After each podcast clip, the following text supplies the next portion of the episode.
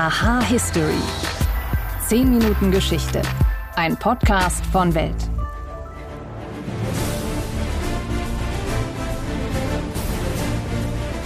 Ich glaube, da muss ich gar nichts sagen. Mit dem Lied wisst ihr schon ganz genau, wo es heute hingeht. Und zwar in die Welt der Piraten. Denn das ist natürlich das Piratenlied schlechthin. Das Thema des Piratenkapitäns Jack Sparrow aus Disneys Erfolgsfilm Fluch der Karibik. Die Musik zu dem Film, die hat mit Hans Zimmer übrigens ein Deutscher geschrieben. Und das, das passt gut, denn auch der Pirat, über den ich heute sprechen will, der war hier bei uns in Deutschland aktiv. Denn heute geht es nicht um Jack Sparrow, sondern um Klaus Störtebeker. Wer war der Mann, der im 14. Jahrhundert Nord- und Ostsee unsicher machte? Und lief er wirklich ohne Kopf noch an elf seiner Seemänner vorbei? Über diese Fragen spreche ich in dieser Folge. Außerdem kläre ich wieder einen Mythos aus der Vergangenheit. Und auch da geht es um Deutschland.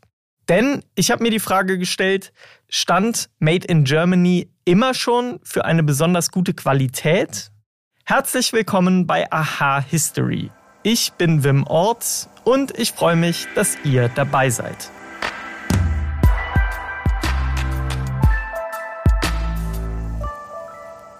Er ist der wohl bekannteste Pirat Deutschlands. Es gibt Lieder über ihn, es gibt Filme und bei der kaiserlichen Marine im frühen 20. Jahrhundert, da wurden sogar Kriegsschiffe nach ihm benannt. Dabei hat es den Klaus Störtebeker, den wir aus der Legende kennen, wohl nie gegeben.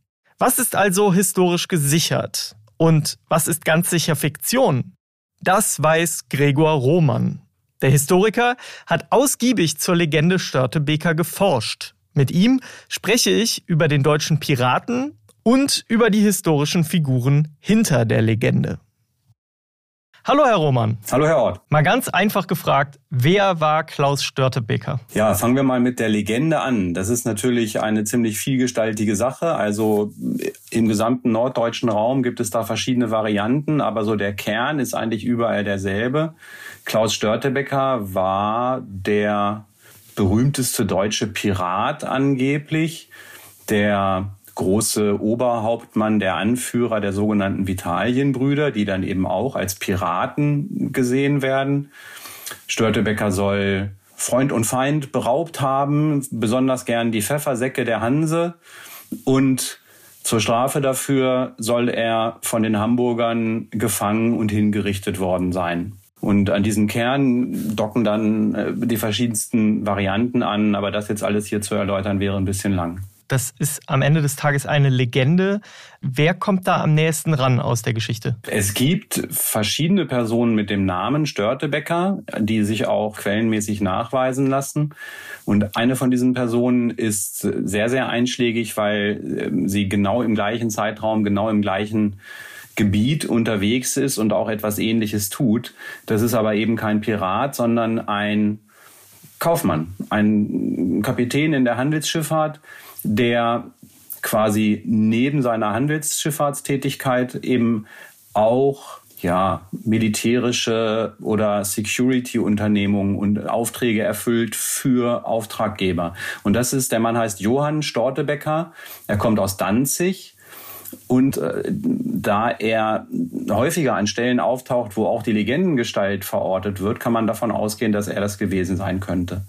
Dieser Johann Stortebecker aber ja, ist eben kein Pirat, sondern das ist jemand, der, im, der für, für fürstliche Auftraggeber oder auch für andere Städte kämpft, als Söldnerführer im Grunde mit seinem Schiff. Die erste Beschreibung des Klaus Störtebeker, auch mit diesem Namen, die gab es ja dann 1435, also nur rund 30 Jahre nach seinem vermeintlichen Tod. Das basiert ja dann wahrscheinlich auch schon auf diesem Johann Stortebeker. Warum gründet sich darauf dann diese Legende? Was war an Johann Stortebeker so spannend? Also die Figur Störtebeker taucht zum ersten Mal einigermaßen prominent auf in einer Chronik von einem Lübecker Dominikaner geschrieben, Hermann Korner. Und ähm, Hermann Korner gibt dem Störtebecker auch den Namen Klaus. Und er schreibt zu einer Zeit, wo in Lübeck und seinen Nachbarstädten es erhebliche politische Debatten gibt, weil die Lübecker, Wismarer, Rostocker und Hamburger mit solchen Gewaltunternehmern kooperieren. Also die sind in einem, seit 1427 in einem Krieg gegen, gegen Dänemark und die nordischen Reiche. Das läuft nicht so gut, darum brauchen sie ähm, Truppen und dann engagieren sie diese sogenannten Vitalienbrüder und kriegen dafür eine ganz schlechte Presse in den anderen Hansestädten. Und ich vermute, dass der Corner in dem Moment sozusagen diesen, diesen Störtebecker als Legendengestalt aufbaut, um so quasi ein bisschen abzulenken von den aktuellen politischen Debatten, die es da gibt. Das Spannende daran ist, dass eventuell der reale Störtebecker zu der Zeit sogar noch lebt.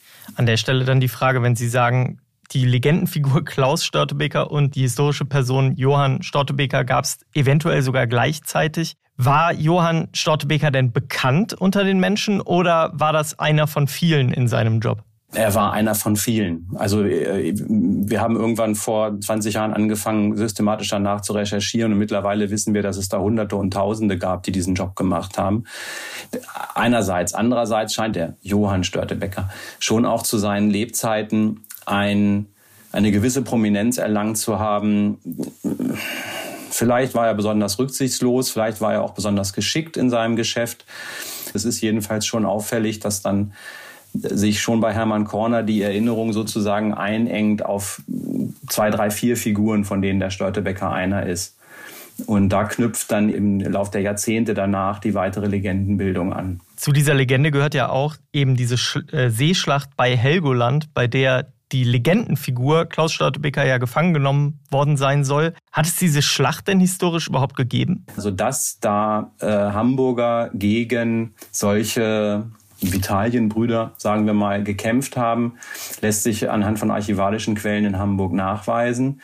Nur diese Vitalienbrüder waren keine Piraten, sondern die haben gekämpft im Auftrag des Grafen von Holland. Das war eine öffentlich erklärte Fehde. Insofern war das einfach Kriegsführung, was da passiert. Das hatte mit Pirateriebekämpfung nichts zu tun. Und nach allem, was wir wissen, war der Störtebecker eben nicht dabei.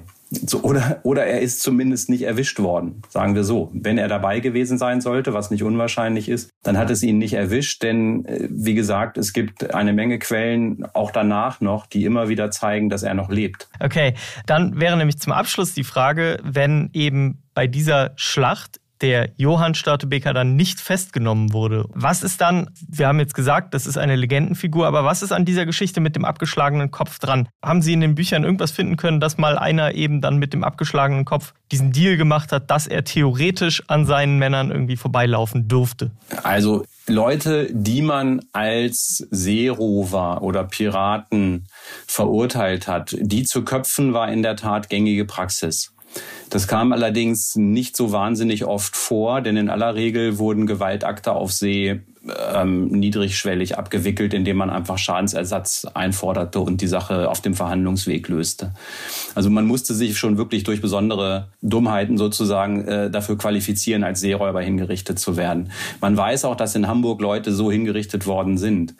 Die Geschichte mit abgeschlagenem Kopf oder vielmehr ohne Kopf äh, ähm, noch weiterzulaufen, das ist, ist natürlich naturwissenschaftlich mit großer Sicherheit Quatsch. Es ist aber eines der gängigsten Bestandteile dieser Störtebeker-Legende. Und das hat etwas damit zu tun, dass Störtebeker im Lauf des 16., 17. Jahrhunderts dann sehr stark mit Legendenbestandteilen ausgestattet worden ist, die eigentlich aus der antiken Dionysos-Legende kommen. Und das geht schon mit dem Namen los, der Name Störtebecker, der offenbar historisch ist, der aber eben den Becherstürzen äh, in irgendeiner Form impliziert. Das lädt geradezu dazu ein, ihn als neuen Dionysos zu stilisieren. Und das betrifft dann eben auch diesen Kopf, denn die Geschichte, dass jemand ohne Kopf noch läuft, das hat Dionysos auch gemacht. Und insofern ist das quasi Antikenrezeption. Da sind antike Mythen, Motive auf den Störtebecker übertragen worden. Okay. Um zu verstehen, was heute passiert, müssen wir wissen, was bisher geschah. Genau dafür gibt es unseren neuen Geschichtspodcast. Von politischen Intrigen im antiken Rom über die fanatischen Sektenführer in der frühen Neuzeit bis hin zu den großen Eroberern des mongolischen Reichs und ihren Management-Skills. Ich bin Joachim Telgenbischer. Ich bin Nils Winkmar. Und wir finden heraus, was bisher geschah, um zu verstehen, was heute passiert. Höre, was bisher geschah, überall, wo es Podcasts gibt. Gregor Roman, Vielen Dank für die spannenden Einblicke. Herzlichen Dank für das Gespräch. War das wirklich so? Mythos oder Wahrheit? Wir finden es auf Uhren, auf Werkzeug, teilweise sogar auf Klavieren. Made in Germany. Das Label steht für qualitativ hochwertiges Material, gewissenhafte Verarbeitung und für Zuverlässigkeit im Einsatz. Und dafür wurde es ja schließlich auch eingeführt, oder? Nein, der Zweck von Made in Germany, der war mal ein ganz anderer. Ursprünglich wurde das Label nämlich eingeführt, um vor dem Kauf deutscher Waren zu warnen. Das war Mitte des 19. Jahrhunderts, als die deutsche Wirtschaft der britischen hinterherhinkte und deutsche Waren oftmals billig hergestellt wurden.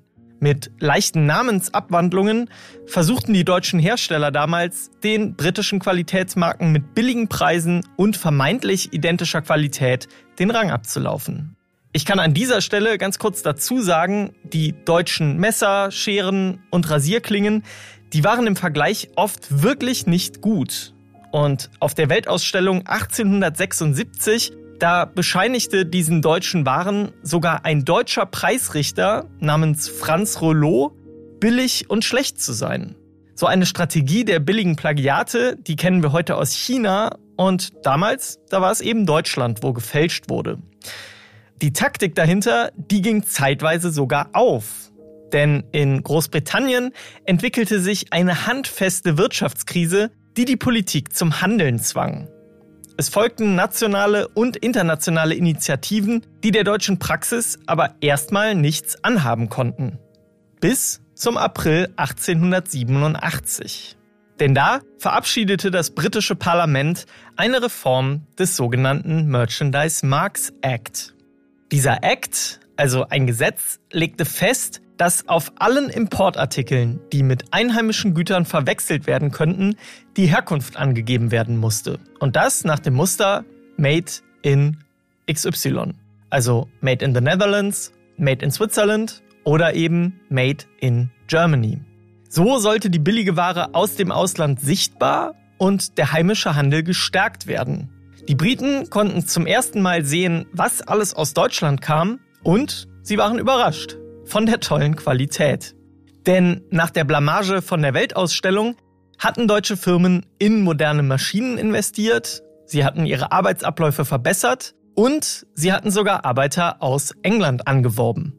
Dazu kam, sie boten günstige Lieferungen und Expertenservice für jedermann. Ganz anders als die britischen Firmen, die ihre Waren nur über spezielle Geschäfte verkauften. Und so verfehlte das britische Zwangslabel seinen Zweck Einfach deswegen, weil es zu spät kam. Die deutschen Waren wurden zum Verkaufsschlager und Made in Germany stand in kürzester Zeit für Topqualität zum fairen Preis. Das ging bis zum Ausbruch des Ersten Weltkriegs. Denn da stand Made in Germany plötzlich für die Unterstützung des Feindes. Anschließend folgte ein Auf und Ab bis zum Ende des Zweiten Weltkriegs. Mit dem Wirtschaftswunder und dem deutschen Aufschwung wurde das Label endgültig zum Qualitätsmerkmal und noch 2017 belegte Deutschland bei der bislang letzten internationalen Umfrage zur lokalen Qualität mit seinem Made in Germany den ersten Platz.